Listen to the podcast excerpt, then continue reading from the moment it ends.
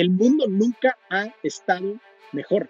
Y si tú entiendes esto y todos los días te levantas y dices, oye, sí, sí hay retos, sí hay políticos que están locos, sí hay guerra, sí hay enfermedades, pero nunca hemos estado mejor. O sea, se creó la vacuna del COVID en un tiempo absolutamente impensable. Entonces, nunca hemos estado mejor.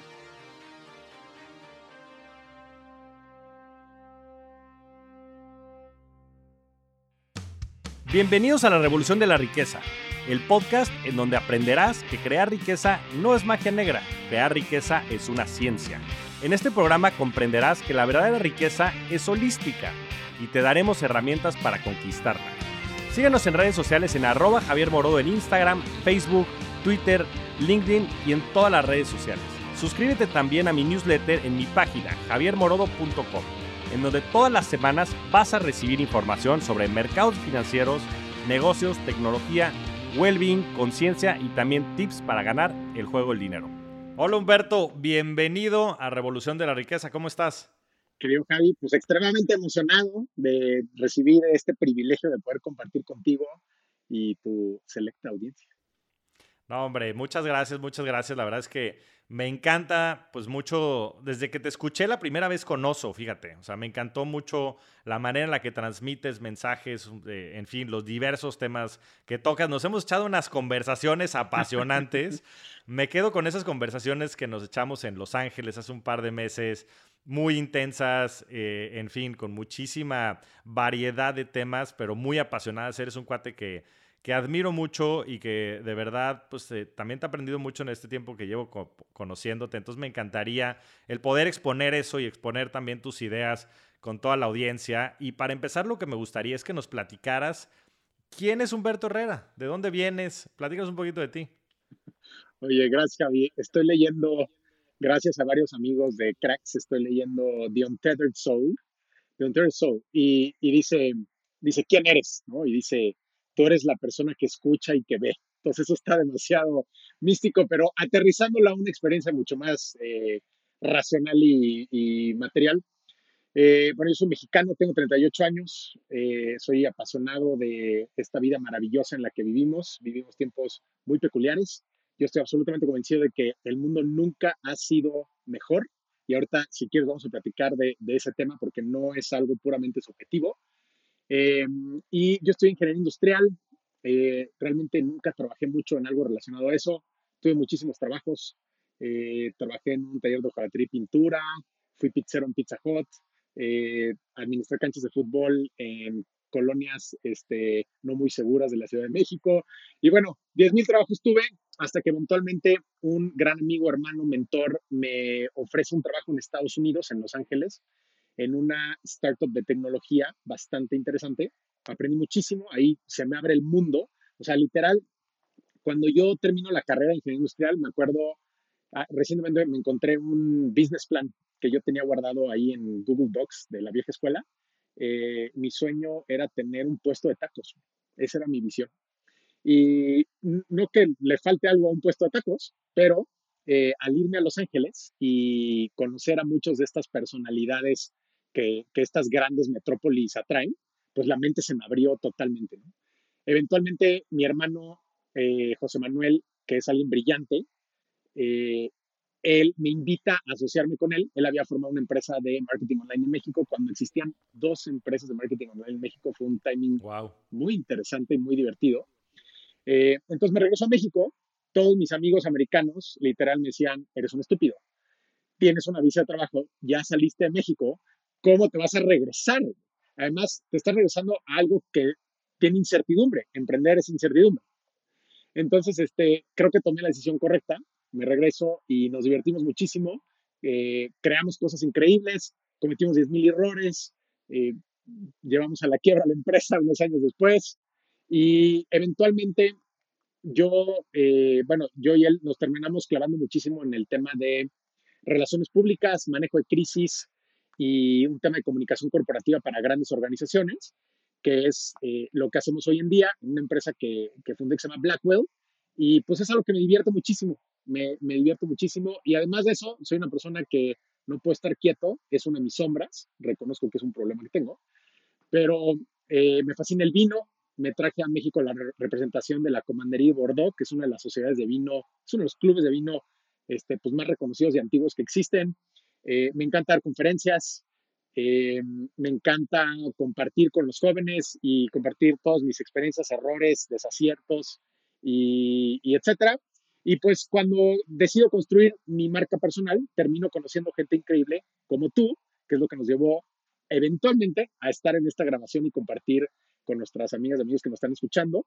Me podría extender muchísimo en la historia, pero creo que para resumirlo, soy una persona común y corriente que gracias a Dios y a la vida he logrado vivir experiencias absolutamente astronómicas y conocer gente increíble como tú, como Oso, como muchos amigas y amigos que, conocemos eh, pues en este ecosistema del cual formamos parte, que me han ayudado a espejearme. Yo particularmente contigo me espejeo muchísimo y, y que nos han ayudado a crecer y a compartir y a servir a los demás. Creo que ese es el resumen. Pues bueno, antes que nada, mandarle un fuertísimo saludo a tu hermano, al, al buen Jos, que Además lo conocí, es un tipazo, este, aficionado también por, por las bicis y por... Él le encanta, bueno, en fin, me fui, a escalar. En ese momento fuimos al Nevado de Toluca y, después un fin de semana. Increíble, increíble tu hermano. Le mandamos un fuertísimo abrazo. Lo que te quería preguntar es, de todas estas vidas que has vivido profesionales, subidas, bajadas, ¿Cuáles son los tres aprendizajes que te quedas de esta, de esta primera experiencia o varias experiencias profesionales que has tenido? creo que hay 10.000.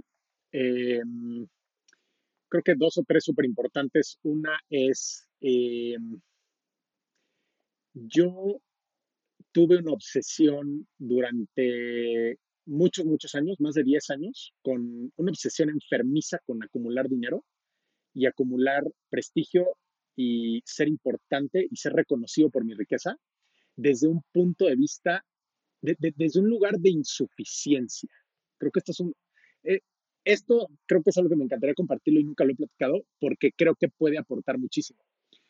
Yo necesitaba este tema del respeto a los demás y necesitaba el tema del dinero en aquel momento cuando nos empezó a ir bien y que estamos muy agradecidos con la vida de que sucedió eso, pero de las primeras cosas que yo hice fue comprarme relojes carísimos.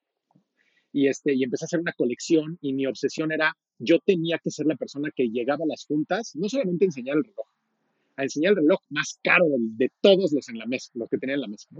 Entonces, eh, con el tiempo fui aprendiendo que había un lugar de sentirme no suficiente y de buscar desesperadamente ser aceptado por los demás.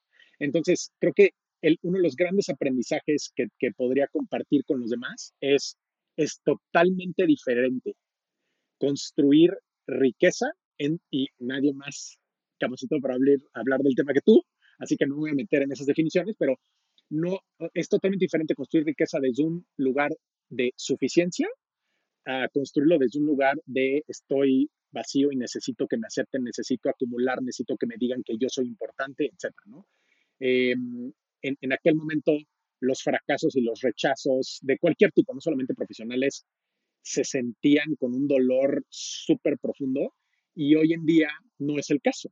Entonces hoy, el, hoy en día puedo perder en diferentes cosas, puedo subirme a la bici, que hoy en día me estoy obsesionando con la bici, y puedo no ser suficiente, puedo no cumplir lo que tenía que hacer, pero ya no me siento mal como antes. O sea, no, no celebro, digamos, digo, tengo que mejorar en estas cosas, pero ya no es un lugar de, sentirme menos que los demás, que sí me pasó muchos años. Entonces creo que el primer aprendizaje sería eh, que es totalmente diferente construir desde un lugar de sentirte tú suficiente. ¿Qué es sentirte tú suficiente? Un término que si quieres ahorita en un ratito podemos hablar, eh, cero sexy, que es el tema del amor propio, pero que cuando construimos cosas, desde cuando construimos una relación romántica, una relación de amistad, un negocio, emprendemos o colaboramos en una organización desde un nivel eh, elevado de amor propio, las cosas son otra cosa totalmente. Y yo fui una persona que no me amé muchos años. Entonces, ese creo que sería, eh, ese creo que sería el primero y más importante experiencia que puedo compartir con los demás, porque sé que has entrevistado a gente súper exitosa y estoy seguro que muchas y muchos de ellos pueden compartir muchísimas cosas súper valiosísimas de busca mentores y edúcate. Sí, ellos han logrado cosas más interesantes que yo, eh, por lo menos en lo profesional, entonces yo creo que seguramente están más capacitados para contestar esa pregunta, pero a mí sí me gustaría, creo que insistir más en este lado de, de el, me hubiera gustado más el haber construido una carrera profesional desde un lugar de, de sentirme mejor conmigo mismo. O sea, me acuerdo, Javi, desde yo en tercer semestre, que estudiaba ingeniería industrial, en la empresa donde yo trabajaba, llegué y un día le dije a mi jefe, oye, ¿tienes alguna, ¿tienes alguna bronca que en mi tarjeta de presentación ponga que soy ingeniero? Y entonces mi jefe se, se rió, güey. O sea, es como, cabrón, vas en tercer semestre, güey. Evidentemente no eres ingeniero. ¿Por qué querrías hacer eso, no? Y hoy en día lo que entiendo es que era este tema, ¿no? De yo me quería sentir importante y me sentía ignorado por la vida. Hoy en día eh, lo veo desde una perspectiva diferente. Entonces creo que ese sería el aprendizaje eh, más importante. Gracias, gracias por compartir, querido H. Yo creo que es un tema poco hablado y también que requiere mucho coraje y vulnerabilidad para compartirlo, porque yo creo que todos pasamos por esos momentos, ¿no? En distintas eh, etapas de nuestras vidas. Y, y, en fin, gracias por compartirlo. Yo creo que es una gran, gran aprendizaje, sin duda. Un par de temas antes de entrarle a este tema del amor propio, que la verdad es que sí es donde me gustaría profundizar. Y el que sigue que te preguntaría es tu afición por los vinos. ¿De dónde nace tu afición por los vinos? Porque sí tienes, o sea, una casi obsesión de, de manera muy particular y, y, muy positiva. No creo que sea un tema eh, obsesivo eh, necesariamente negativo, pero del otro lado, la verdad es que es algo que veo que disfrutas, ¿no? Al grado de que te trajiste este, pues, todo esta, este movimiento para, para México. Entiendo que para poder tener acceso a unos vinos. ¿Sabes si nos puedes platicar un poquito más acerca de esa historia? Creo que hay algunos aprendizajes interesantes atrás de la historia, inclusive para personas, eh, no solamente que no les interesa el vino, sino que no toman alcohol, ¿no? Eh, por ejemplo, nuestro querido amigo Arturo, hay muchas personas que conocemos que que queremos muchísimo y que no consumen alcohol. Y creo que ese es un trend muy interesante que está sucediendo hoy en el mundo, que igual y también podemos tocarlo más adelante. Pero bueno, regresando al tema del vino. Eh, a mí lo que me encanta, Javi, es ver más posibilidades. Hay una definición que escuché hace algunos años sobre qué significa, eh, eh, cómo se mide la autoestima. Y esta definición que daban estas personas decía la cantidad de posibilidades que le ves a un reto o problema. Y cuando lo escuché en ese momento, me fascinó. O sea, yo estaba sentado, recuerdo en qué salón, en qué silla estaba sentado y como, ¡oh! como me encantó ese concepto. ¿no? Entonces, e, ese concepto yo me gusta llevarlo al extremo en muchas cosas que, que, hago y soy una persona rara y lo sé y lo disfruto y lo acepto. Eh, ¿Cómo me metí en el tema del vino? Yo era una persona que no sabía nada de vino. A mis papás les gusta el vino, etcétera, pero realmente nunca hubo una cultura per se de eso. Y hay un chef que se llama Mauro Colagreco, que es uno de los mejores chefs del mundo. Hace tres años fue, tres o cuatro años fue reconocido por el World 50 Best como el número uno del mundo. Su restaurante Mirasur en la costa azul de Francia es absolutamente espectacular. Los que no hayan ido tienen que ir.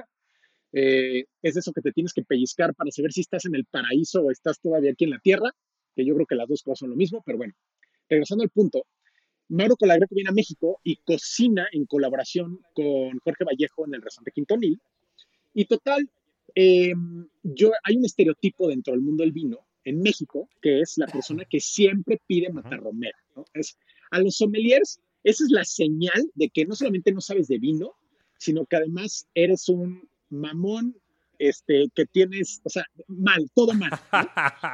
eh, oye, y es un gran vino y, y, la familia que lo produce, Carlos Moro, son personas súper talentosas, etc. No tengo nada en contra de, la, de esa bebida, ¿no? Pero el punto es que hay un estereotipo que es, es secreto entre los sommeliers, que rápidamente identifican a alguien que no sabe de vino cuando les pides. Bueno, el punto es este. Eh, llega Mauro Colagreco, nos visita en la mesa y nos dice, oigan, este, traje muchas cosas desde, desde Francia, disfruten este menú, gracias por compartir. Además, Mauro Colagreco, un dato muy interesante, él es argentino. En Francia la, cree que, la gente cree que es francés, pero bueno, él es argentino, entonces habla español. Y bueno, total, este, se retira a la mesa, se acerca el sommelier, un persona, una persona increíble que se llama Wilton Nava, con el que de, deberías de platicar pronto. Y Wilton eh, pregunta, dice, ¿para querer hacer el maridaje? Y en estos restaurantes de, restaurantes de fine dining, la respuesta generalmente siempre debe de ser sí, eso es lo que se espera. ¿no? Y entonces yo llego eh, y le digo a Wilton, le digo, no, quiero una botella de, ma iba a decir mata romera, Y en eso, Ana, que es una persona maravillosa, que adoro, este, me agarra del brazo y me aprieta así con toda la fuerza del universo y me dice, por favor, solo hoy no hagas el ridículo. Y entonces en ese momento dije, sí, creo que tiene razón. O sea, no quiero hacer lo que ella me está diciendo hacer, que debo hacer, pero sí tiene razón. Entonces me vuelto con Wilton y le digo, Wilton, sí vamos a hacer el maridaje. Entonces, nos trae el maridaje y en ese momento yo no tomaba vino blanco, que eso también es una señal de alguien que no sabe nada de vino. Entonces, había muchos vinos blancos y había un vino blanco absolutamente espectacular que me abrió el cerebro y me llevó a otra región, ¿no? Entonces, en ese momento, sentado en el restaurante, dije, me voy a volver experto en grandes vinos. Y cuando yo digo esas cosas, Javi, I do them, literal. Entonces me obsesioné desde ese día y dije, ¿cuáles son las mejores regiones de vino del mundo? No, pues tales. Entonces empecé a hacer viajes a todas las regiones, hice citas en todos los viñedos y soy el nerd loco que llega con todos los enólogos y les empieza a hacer 10.000 preguntas de todo. ¿Cómo vives? ¿Qué cocinas? Este, ¿Cómo produces? Todo, todo, todo, todo, todo. Y pues con el tiempo no hay manera de que no aprendas. Eh, hay una frase que escuché el otro día que me fascinó, que dice, todo ser humano se puede volver experto en lo que sea en seis meses. Y realmente lo creo. Si tú, aunque no hayas estudiado ingeniería, decides volverte experto en inteligencia artificial y verdaderamente te dedicas y te educas y no duermes y lo trabajas, lo vas a lograr y vas a saber más que la gente que lleva 10 años ahí medio leyendo del tema y etc. a mí me encantan, yo, yo sí tengo un carácter obsesivo y, y me encantan las historias de personas obsesivas, ¿no? Ernest Hemingway y todas las personas que crearon cosas increíbles. Eh, pero bueno, eh, entonces así es como me metí el vino y luego, ¿cómo me termino me, trayendo este club de vino? Eh, si hay algo que a mí me puede romper el cerebro, es que me digan que no puedo hacer algo o que no puedo entrar a algún lugar. Eso a mí me vuelve loco. Entonces, o sea, no exploto y no insulto a nadie, pero en el interior se crea la tercera guerra mundial. Entonces, yo tengo un amigo francés que se llama Max, que él, es negociante de vinos, él vive en Saint-Emilion, él, digamos, en Francia, los chateaux no venden su vino a los clientes, es, una metodología muy antigua, muy extraña, le venden todo el vino a esta figura, a estos negociantes que son una especie de comercializadores, y ellos son los que los venden, se lo venden al, público final. Eh, y le digo, Max, voy a ir a Bordeaux, quiero ir a Francia y quiero entrar a Cheval Blanc. Y entonces él se ríe en la llamada y me dice, Humberto, no hay manera de entrar a Cheval Blanc, nadie puede entrar ahí. Y le digo, Max, ya me dijiste cómo no, ahora dime cómo sí. Y en la, en la llamada me dice, bueno, tendrías que ser un miembro de la comandería de Bordeaux. Y se empieza a reír. Y entonces yo me quedo en silencio pensando y le digo, Max, no sé qué es eso, pero hazme miembro de esa cosa. Y bueno, long story short, esta es una historia muy bonita. Cuando te empiezas a, obsesionar con estas cosas que te importan, y para los que nos están escuchando, no importa el tema del vino, lo, que importa es lo que a ti te importa, lo que te obsesiona y lo que te apasiona.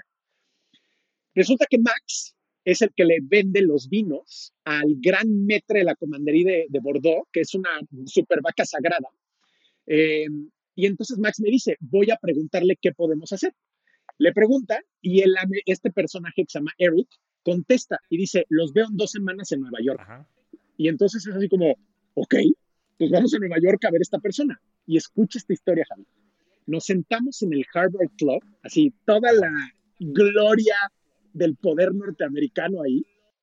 Y este, y total, Eric me hace preguntas durante una hora. ¿Cómo creciste? ¿Cómo son tus papás? ¿Qué libros te daban cuando eras pequeño? ¿Qué lees hoy? ¿Por qué lees esos libros? ¿Cómo te vistes? ¿Por qué compras tu ropa ahí? Un, un interrogatorio de la CIA total. Y y al final me dice, mira Humberto, te voy a explicar por qué necesito que, que tú te vuelvas miembro de la comandería. Y yo me quedo así como, ¿cómo? Pues yo vengo a ti a pedirte el favor. Y dice, mi papá es uno de los arqueólogos más importantes que la humanidad ha producido. Un arqueólogo de Harvard que se llama Tal. Y, y me dice, yo, o sea, Eric es uno de los miembros importantes de Harvard y de toda una sociedad de la cual yo no pertenezco. Eh, me dice, Humberto, ¿sí sabes que yo hablo náhuatl? Y yo así como, ¿cómo? y me dice, sí, porque yo crecí, mi infancia, yo crecí en las pirámides, en Chiapas y en las ruinas mayas, corriendo alrededor de los de estos recintos. Y entonces me dice, yo crecí con todas las comunidades indígenas, yo viví en sus casas. Entonces yo me quedé así como, ok, y me dice, y yo pensé que México nunca iba a tener una comandería de Bordeaux. Entonces, no solamente te estoy diciendo que sí la vas a hacer, ahora te voy a obligar a que la hagas, y si no la haces, te voy a perseguir.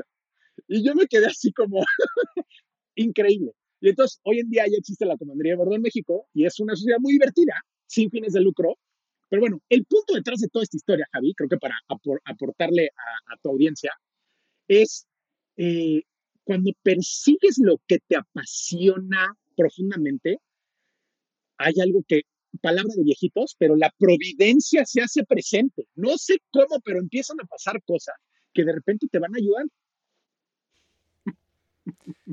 Increíble, increíble. Tienes toda la razón y, a veces lo único que hace falta es intentarlo, ¿no? Y, se presenta la providencia. Qué buena historia y qué es cierto, qué es cierto. O sea, eh, es buscar estas maneras de, de, cómo sí, ¿no? Como le dijiste a Max. Qué, qué buena historia y, creo que es una gran lección para cualquiera de, pues de buscar esa pasión que tengan y de, como dices, yo creo que se puede aprender lo que sea. Hoy tenemos todos los recursos enfrente de nosotros para poderlos capitalizar.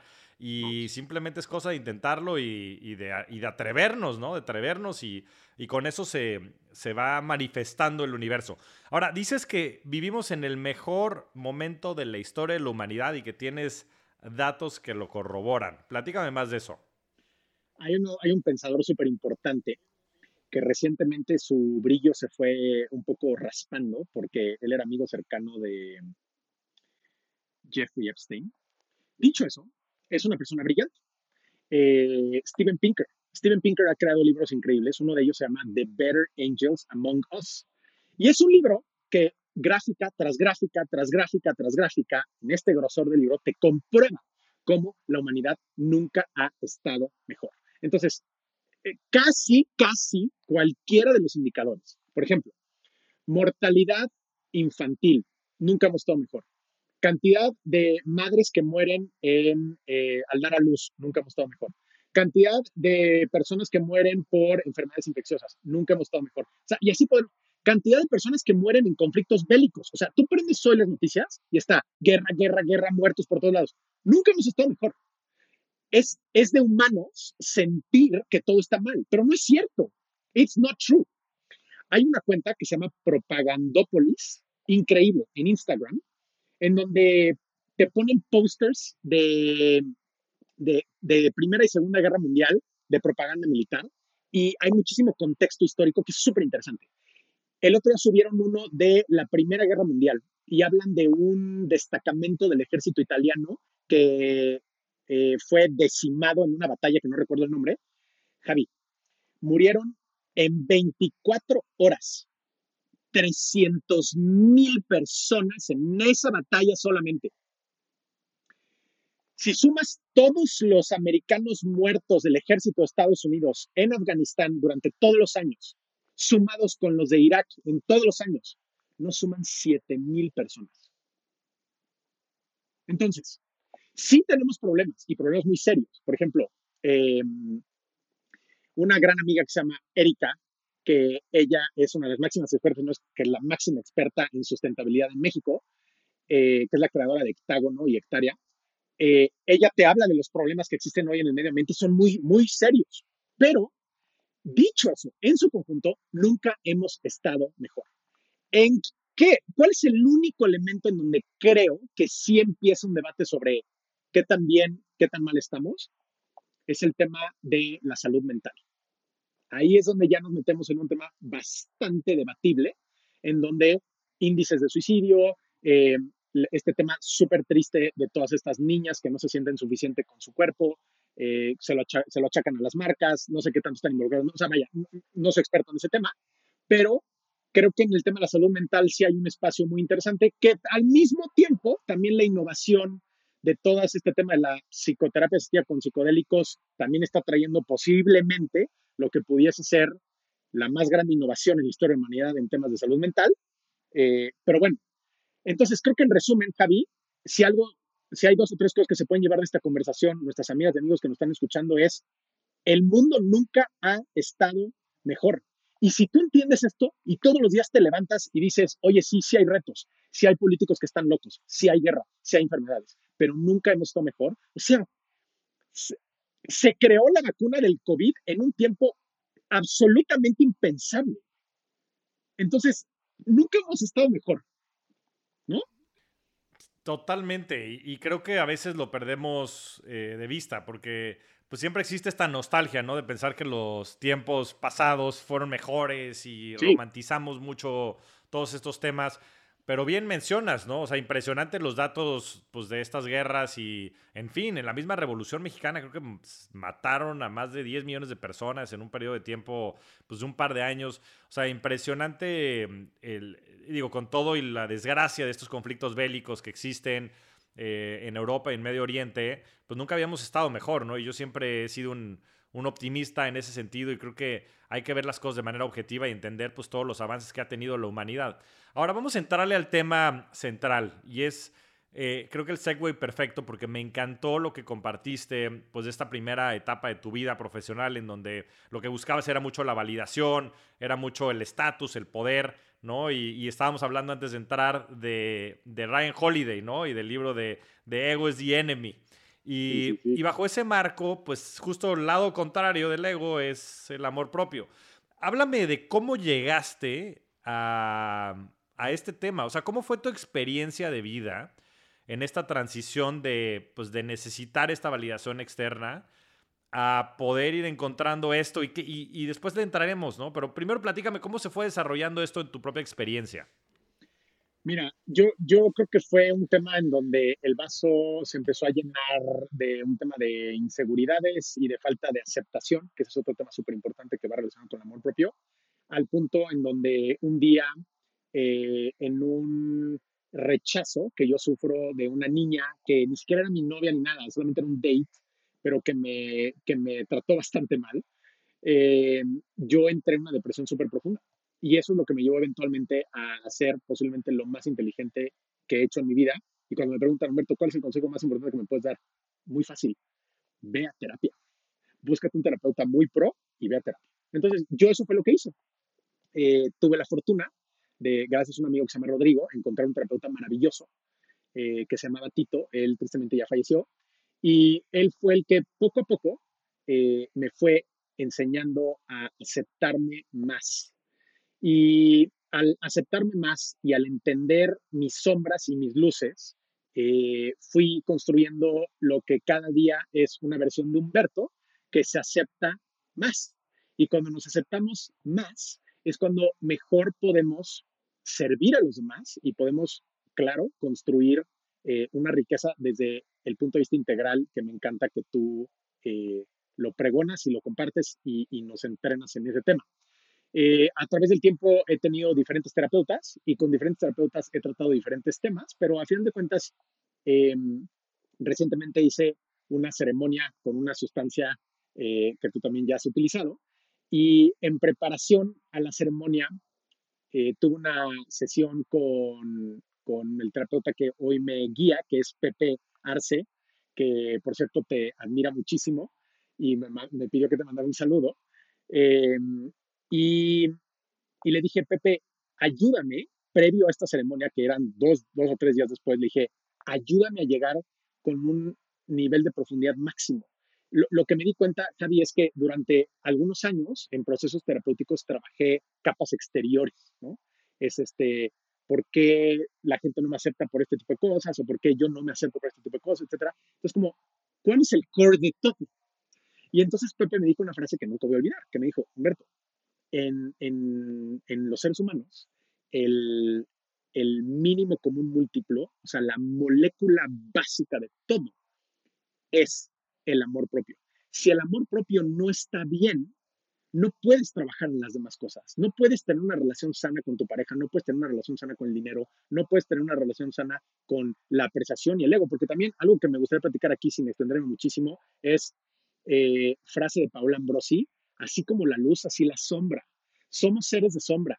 Y, digo, yo no sigo una religión organizada, pero en este sentido y utilizando esa terminología, todos somos pecadores y todos cometemos errores y todos hemos dicho comentarios racistas y todos hemos juzgado a los demás y todos cuando hemos manejado en el coche nos hemos cerrado a otras personas. Somos esas personas también. Entonces, em, Pepe me insistió muchísimo en este tema de el mínimo común múltiplo es este tema de, del amor propio y entonces hice esta ceremonia. Y en esta ceremonia eh, hay un momento preciosísimo en donde la energía o la abuela o como le queramos llamar, o la medicina, llega y me dice, Humberto, es momento de que te explique el amor propio. Y entonces yo así como que ¡Ah! van a abrir un libro mágico de 1800 páginas y me van a explicar todos los capítulos ahorita. Y me dice, me dice, uno de los problemas por los cuales no tienes el amor propio es porque es mucho más simple de lo que tú crees. Y yo me quedo así como, ok. Me dice, el amor propio es la paz. Y yo así de, ok, ¿y qué más? y me dice, el amor propio es, es vivir en paz. Y el camino para esa paz es muy sencillo. Es el camino del agradecimiento. Me dice, eso es todo lo que tienes que aprender del amor propio. Sí hay otros elementos de aceptación, sí hay otros elementos de resignificación, sí hay otros, sí, sí, sí, está perfecto ese tema. Pero lo que tienes que entender es que el amor propio es vivir en paz y que se lleva esa paz a través del agradecimiento. ¿Por qué? Y ahí me explica. Me dice, no hay cantidad de dinero, reconocimiento, premios, maratones, carreras de bici, eh, el, look del cuerpo, eh, mujeres, novias, eh, drogas, sustancias, lo que sea. No hay cantidad suficiente que pueda llenar la falta de ese agradecimiento y de esa paz. Y por eso, querido Javi, tú y yo conocemos a personas eh, que les mandamos muy buena vibra, pero que están en esta persecución obsesiva e interminable de llenar algo que no se puede llenar con esa sustancia que son estos objetos externos. Entonces, eh, cuando yo termino y salgo de esta ceremonia, o sea, fue algo que cambió radicalmente mi vida. Y hoy estoy aproximándome a este concepto que hemos platicado tú y yo de lo bonito que es sí construir una fortuna económica, sí construir un cuerpo saludable en el gimnasio, sí construir una relación romántica, sí construir una amistad, pero desde la suficiencia, no desde el te necesito y me desespera, porque es que si tú no estás, que es todas las canciones de amor que existen. Eso no es amor propio, eso es efectivamente el anti-amor propio. Cada vez que tú te escuches diciendo que estás desesperado, necesitas, es que cuando yo aparezca en tal stage o en tal publicación o me reconozcan o me acepten o, o incluso que mi propio hijo me diga que tú eres, no sé, eso no es amor propio. Entonces, eh, hoy en día estoy muy clavado en ese tema y la oportunidad de contribuir contigo y con tu audiencia llega en un momento, eh, pues para mí, que la providencia lo puso y Dios actuó a través de ti, porque para mí me fascina poder compartir esto desde la vulnerabilidad. Decir, sí, yo fui una persona súper insegura eh, y hoy estoy trabajando en aceptarme más, porque yo no soy, yo no soy un Buda, yo no me voy a ir al Tíbet. Yo vivo en la Ciudad de México, en una de las ciudades más caóticas del mundo, y cuando estoy en el tráfico también me enojo como todos. Y la gente que puede estar en el tráfico en paz, esa es la gente verdaderamente iluminada para mí. Entonces, eh, para resumir, creo que todos, todas y todos tenemos esta gran oportunidad de agradecer más y de eh, aceptarnos más. Sí puedes mejorar tu cuerpo, sí puedes mejorar tus circunstancias económicas, sí puedes mejorar muchísimas cosas, pero acéptate primero. La verdad resuena mucho todo esto que me compartes eh, y, me llega un momento muy interesante. Yo empecé a ir a terapia nuevamente, digo, he ido on and off por múltiples periodos de mi vida y, recientemente empecé a ir con una persona muy pragmática, ¿no? Y, dentro de este pragmatismo, yo, que yo pensaba que me decía, oye, pues Javier, ya no te hagas pendejo, güey, sabes qué tienes que hacer, haz A, B, C y D. Y me empezó por hablar del amor propio. Entonces yo me quedé así como en shock de, güey, a ver, brother, vamos a hablar de pragmatismo. ¿Cómo me empiezas hablando del amor propio, no? Que es este tema como idílico, este, conceptual, como muy romantizado. Y la verdad es que no sabes cómo me ha mejorado la vida en un par de meses, ¿no? De lo que él me, ha podido explicar, pues el amor propio va muy en línea de lo que tú mencionas, de la paz, del agradecimiento, de la aceptación. Eh, él como lo explica es que existen dos estados, ¿no? Que se contraponen en la esencia humana. Y uno es el estado del ego absoluto y en donde el amor propio es muy bajo o nulo y viceversa, ¿no? El estado del amor propio absoluto en donde el componente del ego es muy bajo o nulo, ¿no? Y que estos dos pues viven en, opuestos, ¿no? Eh, de manera polar. Y te dice que mm, el estado del ego es un estado de dependencia absoluta, ¿no? Tú dependes de eso, de los éxitos profesionales, de las validaciones externas, de mm, pues inclusive de las codependencias que puedes desarrollar, relaciones afectivas, este, paternas de hijos, etcétera. Y, del otro lado, el estado del amor propio es un estado en donde no necesitas de nada, es un estado de autonomía o de independencia absoluta, en donde tú puedes estar como Víctor Frankl en, pues, en, el campo de concentración y estás en bliss porque, eh, porque eres, no necesitas nada, eres, ¿no? Y creo que mm, otra manera interesante que, que me ha eh, presentado para poder comprender esto es, él les llama eh, proteínas, ¿no? El amor propio y proteínas también del ego. Y te dice, la primera proteína del amor propio es la responsabilidad, es tú asumir tu responsabilidad de todo lo que sea a tu alrededor, ¿no? Y viceversa del, tema del ego. Él dice que la primera es la justificación, ¿no? Siempre que actuamos como víctimas, ¿no? Es que yo actúo de esta manera porque esto y yo hago esto porque esto y por mi pasado y por lo que fuera. Y creo que son marcos de referencia simplemente para comprender un concepto que es absolutamente necesario para la felicidad del ser humano, que es, como tú bien decías, la paz, el agradecimiento y la aceptación.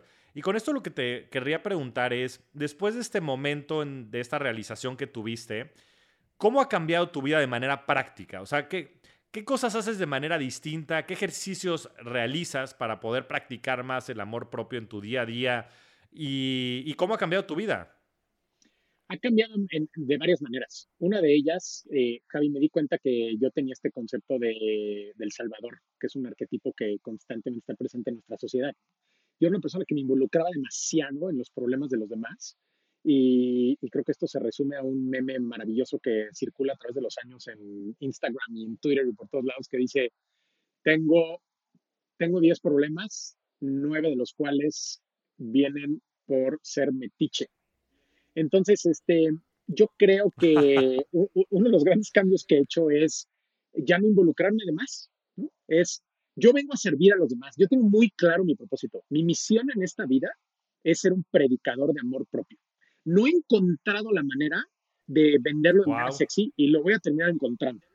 Eh, pero ya que lo encuentren, it's gonna work. Pero bueno, el punto es, em, yo tengo muy clara mi misión, pero yo me entendía que parte del amor propio son los límites sanos. Es que estamos muy acostumbrados, Javi, a las definiciones que siempre son como demasiado iluminadas, ¿no? Es que el amor propio es la paz, sí, pero el amor propio también es decir no, también son los límites.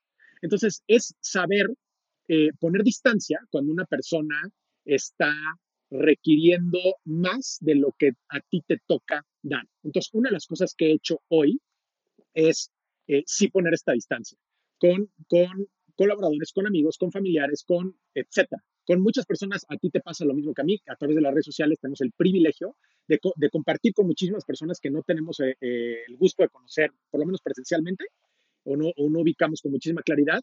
Y es, antes yo me metía muchísimo, ¿no? Es, oye, es que me está pasando esto en mi vida, no sé qué. Y, hoy en día es como, oye, con mucho gusto te ayudo, pero ¿por qué no te lees el libro de Víctor Frankl primero y luego platicamos? Y lo que he aprendido hace, hace gracias a un amigo que se llama Salvador, tuve el privilegio de conocer con muchísima profundidad a Joe Dispensa. Y Joe tiene un tema muy interesante que una vez que conversaba con él, le dije, Joe, fíjate qué interesante esto, Javi. Le dije, Joe, ¿cómo tú trabajas el tema de cuando las personas se te acercan al final de los eventos y desesperadas te dicen, Dr. Joe, help me out. I'm falling apart, ¿no? Porque tengo una enfermedad terminal, porque mi relación está valiendo, eh, porque, porque no tengo dinero, porque, etc. Y me dice, dice, mira Humberto, yo a través de los años he descubierto algo. Al principio yo me metía con todas esas personas y las intentaba guiar, las intentaba salvar. Lo que he aprendido es que la mayor parte de estas personas no están dispuestas a pagar el precio de curarse o sanarse de los diferentes temas que tienen. Y como no están dispuestas a pagar ese precio, entonces yo sé perfectamente y estoy en paz cuando no les abro el espacio para yo ser esa persona que los vaya a cargar. Yo no los voy a cargar. Entonces, él decía que cuando, digo, hoy existe todo un protocolo para que la gente no se le acerque a Joe Dispensa, pero cuando la gente se le logra acercar, lo que él les dice, les dice, a ver, con mucho gusto te ayudo, pero primero, you're gonna do the work. Vas a leer todos mis libros, vas a hacer 100 veces todas mis meditaciones y vas a profundizar y vas a estudiar. Y si después de todo eso sigues en el mismo estado y no puedes resolver tu problema, entonces me buscas. Y me dice, ¿cuántas, cuántas personas crees de esas que hacen el trabajo? Le dije, no sé. Me dice, casi ninguna. Y de las que hacen el trabajo, no me tienen que volver a buscar porque encontraron la solución. Tú empezaste este podcast diciendo de que el contenido está disponible allá afuera y sí, en ChatGPT, en Google, en todos lados ya está el contenido allá afuera, pero la gente no quiere el trabajo. Platicaba hace unos días con Natalie Marcus y, Natalie decía el tema de, que la, la sociedad moderna está obsesionada con alejarse de la incomodidad. Y por eso es tan radical el tema que tú haces en, en, Revolución de la Riqueza Wealth Mastery de las tinas de hielo y ese tipo de cosas, porque te ponen incómodo. Y nuestra sociedad todo el tiempo es, no, hace frío calentador, no sé qué, no sé qué. Platicaba con mis papás el otro día, es, oye, cuando nosotros éramos chicos, hacía frío, te ponías tres cobijas encima y ya. No habían calentadores, no habían vidrios dobles, no había aire acondicionado cuando había calor, etcétera, etcétera, etcétera, ¿no? Hay una, hay una intolerancia absoluta a la incomodidad. Entonces, creo que creo que ahí hay un tema ahí bastante interesante, pero por respeto a ti, a tu audiencia, no me quiero extender de más. No, pues, este, qué, buenas reflexiones. Dime una cosa, ¿por qué crees que la gente no quiera hacer el trabajo o no quiera cambiar esos patrones que lo están destruyendo? Eh, yo creo que hay una mentira grandiosa, gran, gran, una mentira monstruosa que, que se nos ha vendido en la sociedad de que hay manera de lograr cosas increíbles sin sacrificio.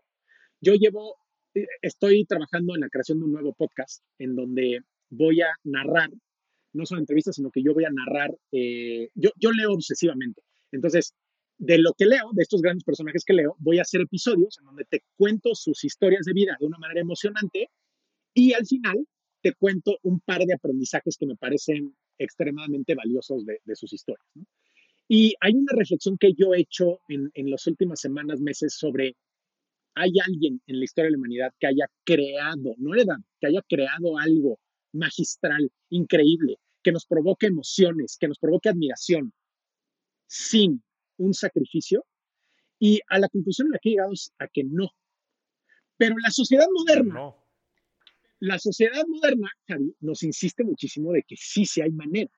Entonces, es este tema, por ejemplo, yo dejé de leer las noticias. ¿Pero por qué dejé, de leer las noticias? Uno, obviamente por el contenido negativo que nos venden. Pero segundo, este para mí es más importante, porque yo, Humberto, sentía que estaba haciendo algo, sentía que estaba educándome, sentía que estaba trabajando. And it's not true. No es cierto. Entonces, esto es parte de esta narrativa de tú puedes crear, tú puedes cambiar al mundo Tú puedes curar el hambre desde tu, desde tu sillón en San Francisco, California. Es como, mm, no lo sé, no lo sé, no lo sé. Maybe sí, no conozco a nadie, no conozco a nadie, ¿no? O sea, la gente, es más, el mismo Joe, Joe Dispensa, que te dice, este, visualiza, visualiza, visualiza tu futuro, now you can drink your future, etcétera. Güey, hay pocos seres humanos tan disciplinados y que trabajen tan duro como Joe Dispensa. Este brother se levanta a las 4, 4 y media, 5, medita, en sus cursos es el primero que llega. Güey, yo iba a sus cursos, a yo sufría porque tenías que llegar a la meditación a las ¿qué? 5 de la mañana o algo así. Él, él llevaba dos horas tomándose un café antes, feliz, sentado en una silla, ¿no? ¿Pero por qué? Porque él ha pagado e, ese sacrificio. Él, ha ofrecido ese sacrificio. Entonces, eh, creo que hay una narrativa moderna súper ficticia y súper tóxica de puedes lograr cosas maravillosas, lo que sea, el maratón, una relación amorosa saludable, eh, lo que sea, riqueza, whatever, sin el sacrificio, ¿no? Y todas estas cuentas de Instagram que se vuelven súper famosas de visualize and then materialize, es como, mm, no lo sé. O sea, creo que es importantísimo visualizar, pero preséntenme a alguien que haya logrado algo verdaderamente admirable que no haya trabajado arduamente. Igual estoy súper equivocado y amigas, amigos que me están escuchando, mándenme un DM en Instagram, Humberto Herrero Oficial, y, mándenme la lista de esos 100 personajes que yo no sé que existen, eh, pero que seguramente existen por ahí. Buenísimo, H. Y me, encanta la pasión con la que comunicas esto y, suscribo, ¿no? Este, las cosas tienen un precio, ¿no? Y, puta, me estoy leyendo ahorita la biografía de Elon Musk de Walter Isaacson y, puta, que sí, que sí ha tenido un costo lo que ha creado este compadre, ¿no? Para poder tener la capacidad de, sí, incidir en el futuro del mundo. Y ahí tienes a Steve Jobs, o sea, tienes a un montón de gente y, lo, y el precio que tuvieron que pagar. Para cerrar esta parte, platícame, ¿cómo definirías entonces el amor propio? Y una práctica, si solo pudiera ser una práctica, cosa, algo que pudiera hacer la gente de manera muy sencilla y que pudieran integrar en sus vidas para poder estimular el amor propio. Eh, yo creo que un ejercicio súper básico, o sea, asumiendo que el, que el, amor propio es la paz, desde, de, de, esta, de muchas otras definiciones posibles, es haz una lista de todo lo que no te da paz y haz algo al respecto. ¿Qué es algo al respecto? Oye, tengo esta persona que lleva años, que me está que me hace sentir incómodo, que me hace sentir no aceptado, que me hace sentir bla, bla, bla, bla. Ok, ¿qué vas a hacer? Tal vez es sacarlo de tu vida, tal vez es tener una conversación con esa persona, tal vez es poner distancia. Incluso en la misma ceremonia, eh, la energía me decía, Humberto, te voy a dar una lista, te voy a dar tres listas de personas. La primera lista son las personas que tienen buen corazón y te tienes que acercar mucho más a ellos. La segunda lista son las personas que no tienen la mejor de las intenciones y las tienes que sacar de tu vida. Y la tercera son las personas que tienen un buen corazón, pero están muy lastimadas y no saben cómo manejar ese dolor y como no saben manejarlo, te causan muchas molestias y hieren a los demás. Ponles distancia, no la saques de tu vida, pero ponles una distancia saludable. Entonces, respondiendo a tu pregunta de manera concreta, amigas y amigos, hagan una lista, pero verdaderamente hagan una lista.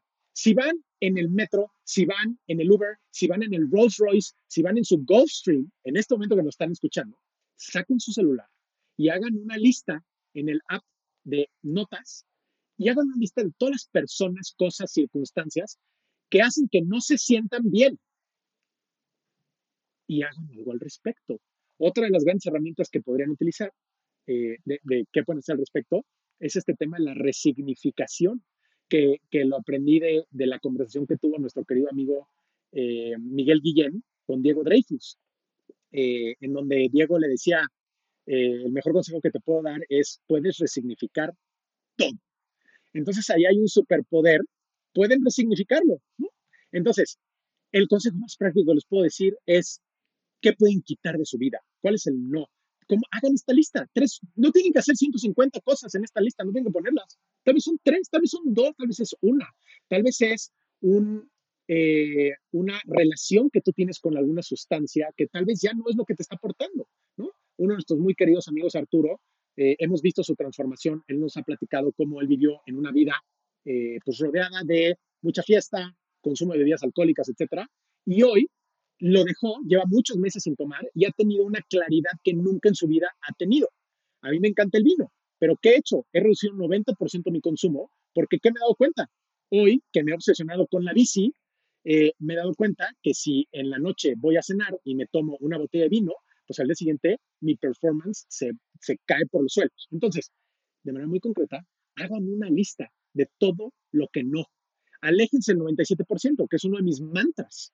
Es, esa lista se llama Aléjate el 97%. ¿Cuáles son esas 3, 4, 5, 6, 7 cosas, personas, sustancias, eh, emociones que no te hacen sentir bien? Tal vez te tienes que mover de ciudad, tal vez te tienes que divorciar, tal vez te tienes que casar, tal vez tienes que alejarte o acercarte de ciertas personas, objetos, creencias, etc. Haz la lista y actúa. Dice, dice Naval Ravikant, easy choices, hard life, hard choices, easy life. Y creo que a veces parece que estos temas son difíciles porque es la conversación que estás evitando, las relaciones este, que pero son las relaciones que te están inhibiendo del potencial que tú tienes, ¿no? Este, aléjate del 97% es, o sea, tú define, atrévete a vivir tu propia vida bajo tus propias condiciones, ¿no? Y eso te va a llevar a la paz y, a la, en fin, a la plenitud en el tiempo. H, hablando de esto, yo sé que eres un prolífero lector y siempre me encantan tus reflexiones. Y por cierto, te va a ir extraordinariamente bien en tu podcast. Creo que hace falta ese tipo de contenido. Me encanta cuando compartes en tus redes sociales muchas de las reflexiones de estos grandes autores. Eh, y eres muy asertivo en la manera en la que creo que puedes resumir eh, estos mensajes y después comunicarlos. Pero ¿cuál es tu libro favorito? O sea, si tuvieras que decir un solo libro, ¿cuál sería? Ay, eh, tengo muchos.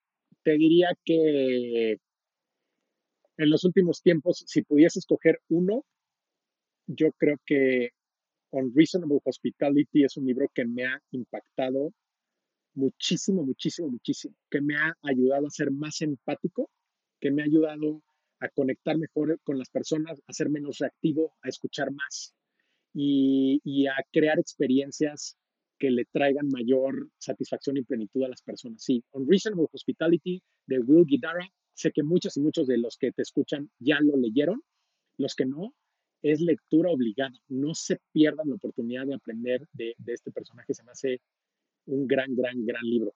Oye, y la entrevista es conmigo y no quiero faltarte respeto, pero me gustaría hacerte la pregunta, la misma pregunta a ti. ¿Cuál es tu libro? Porque yo quiero aprender. Madres. Este. ya, ya me dejaste frío. No, mira, también son un montón.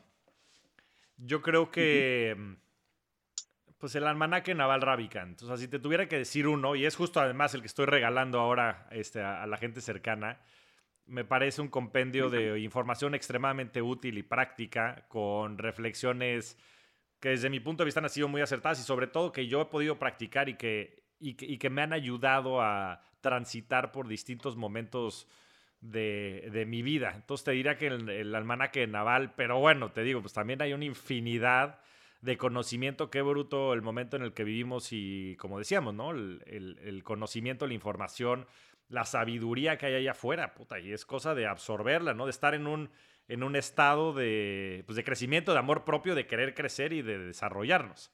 Pero gracias por la pregunta, querido por ponerme aquí on the spot. Oye, y es, es este. Oye. Dale, dale. No, no, no, dale, dale. Hablando de Naval, vamos a conectar esta mención, que bueno que le hiciste de Naval con, con el tema del amor propio. Hay una frase que, que, me, que me, fascina de él, es, eh, ¿quieres medir la calidad de tu vida? No hagas nada durante un rato y ve cómo te sientes. Ese es el amor propio. Es, amigas y amigos, siéntense en una banca sin su celular, sin su reloj, sin su bolsa Birkin, sin su Game Boy, lo, que traigan, palabra de ruco Game Boy. Este, ¿Y cómo se sienten? ¿Cómo se sientes cuando no estás haciendo nada? Pero no meditando, no respirando profundamente y visualizando la magia del universo, no. ¿Cómo te sientes? ¿Te sientes en paz o te sientes con una ansiedad tremenda de que necesitas meterte a TikTok, a Instagram, que necesitas comprar un objeto de lujo, que necesitas el nuevo coche, que a todos nos gustan y es de humanos, no está nada mal comprar esas cosas. Pero ¿por qué las compras? Ahí es donde hay una pequeña diferencia que me parece muy interesante. Y qué padre que mencionaste a Naval. Muy cierto, muy cierto. De verdad, yo creo que estos ejercicios son, son bien reveladores.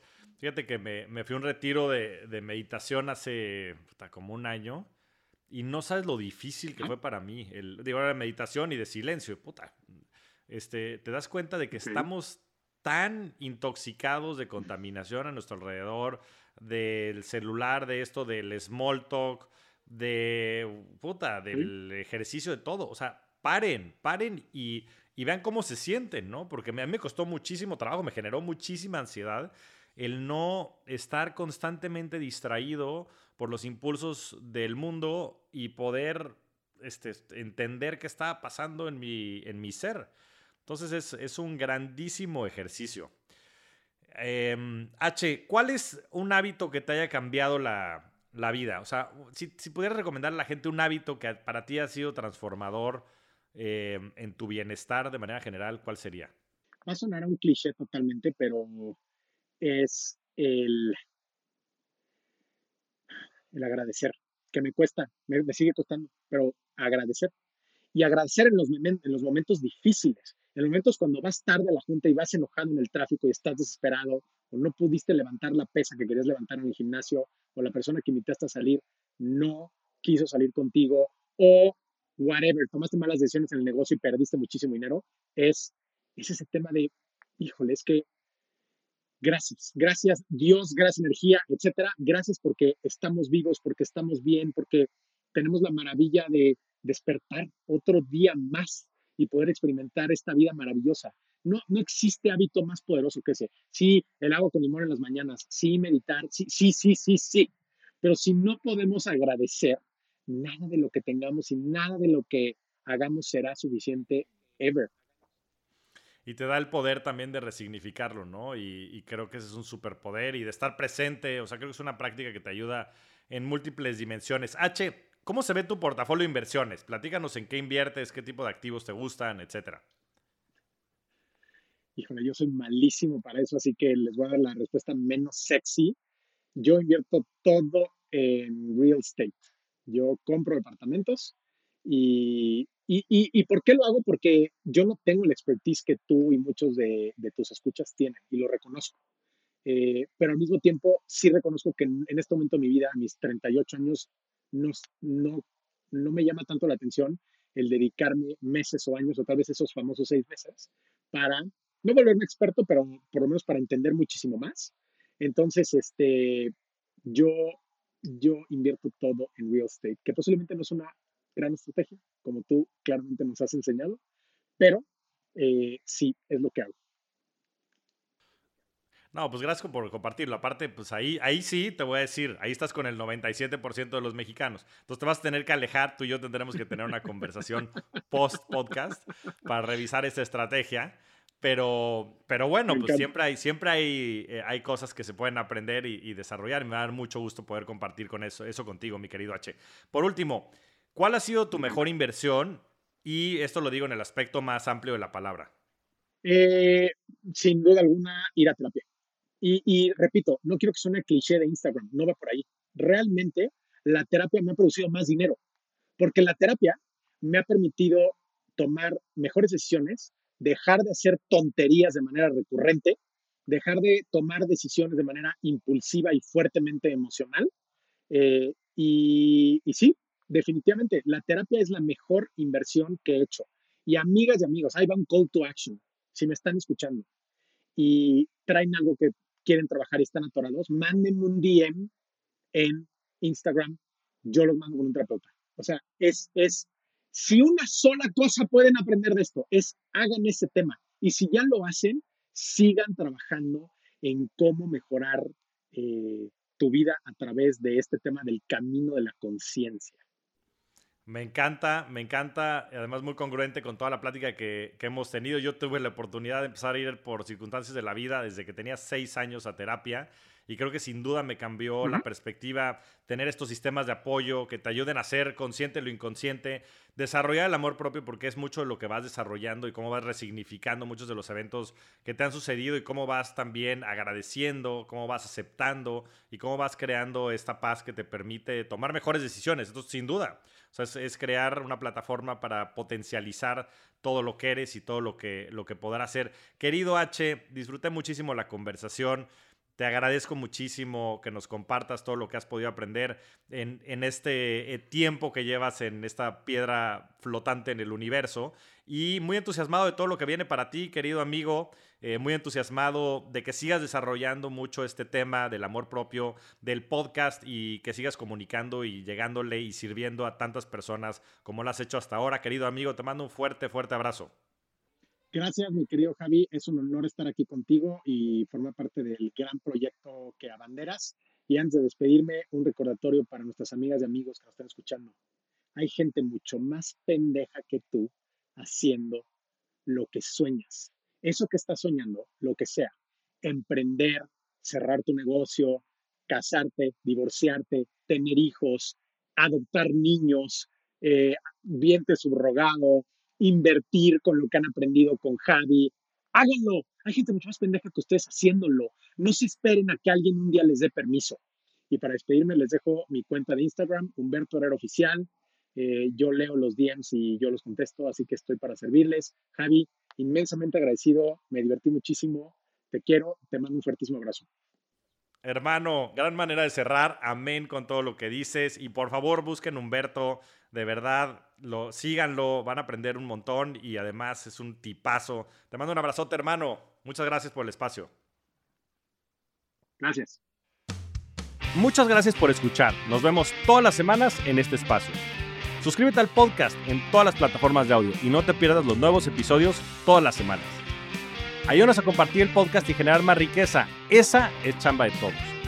Yo soy Javier Morodo. Búscame en redes sociales como arroba Javier Morodo, mi página de internet javiermorodo.com y suscríbete a mi newsletter, La Inversión de la Semana, para recibir todas las semanas las mejores opciones de inversión. Agradecimientos especiales a todo el equipo de producción. La Revolución de la Riqueza es una producción de Sonoro.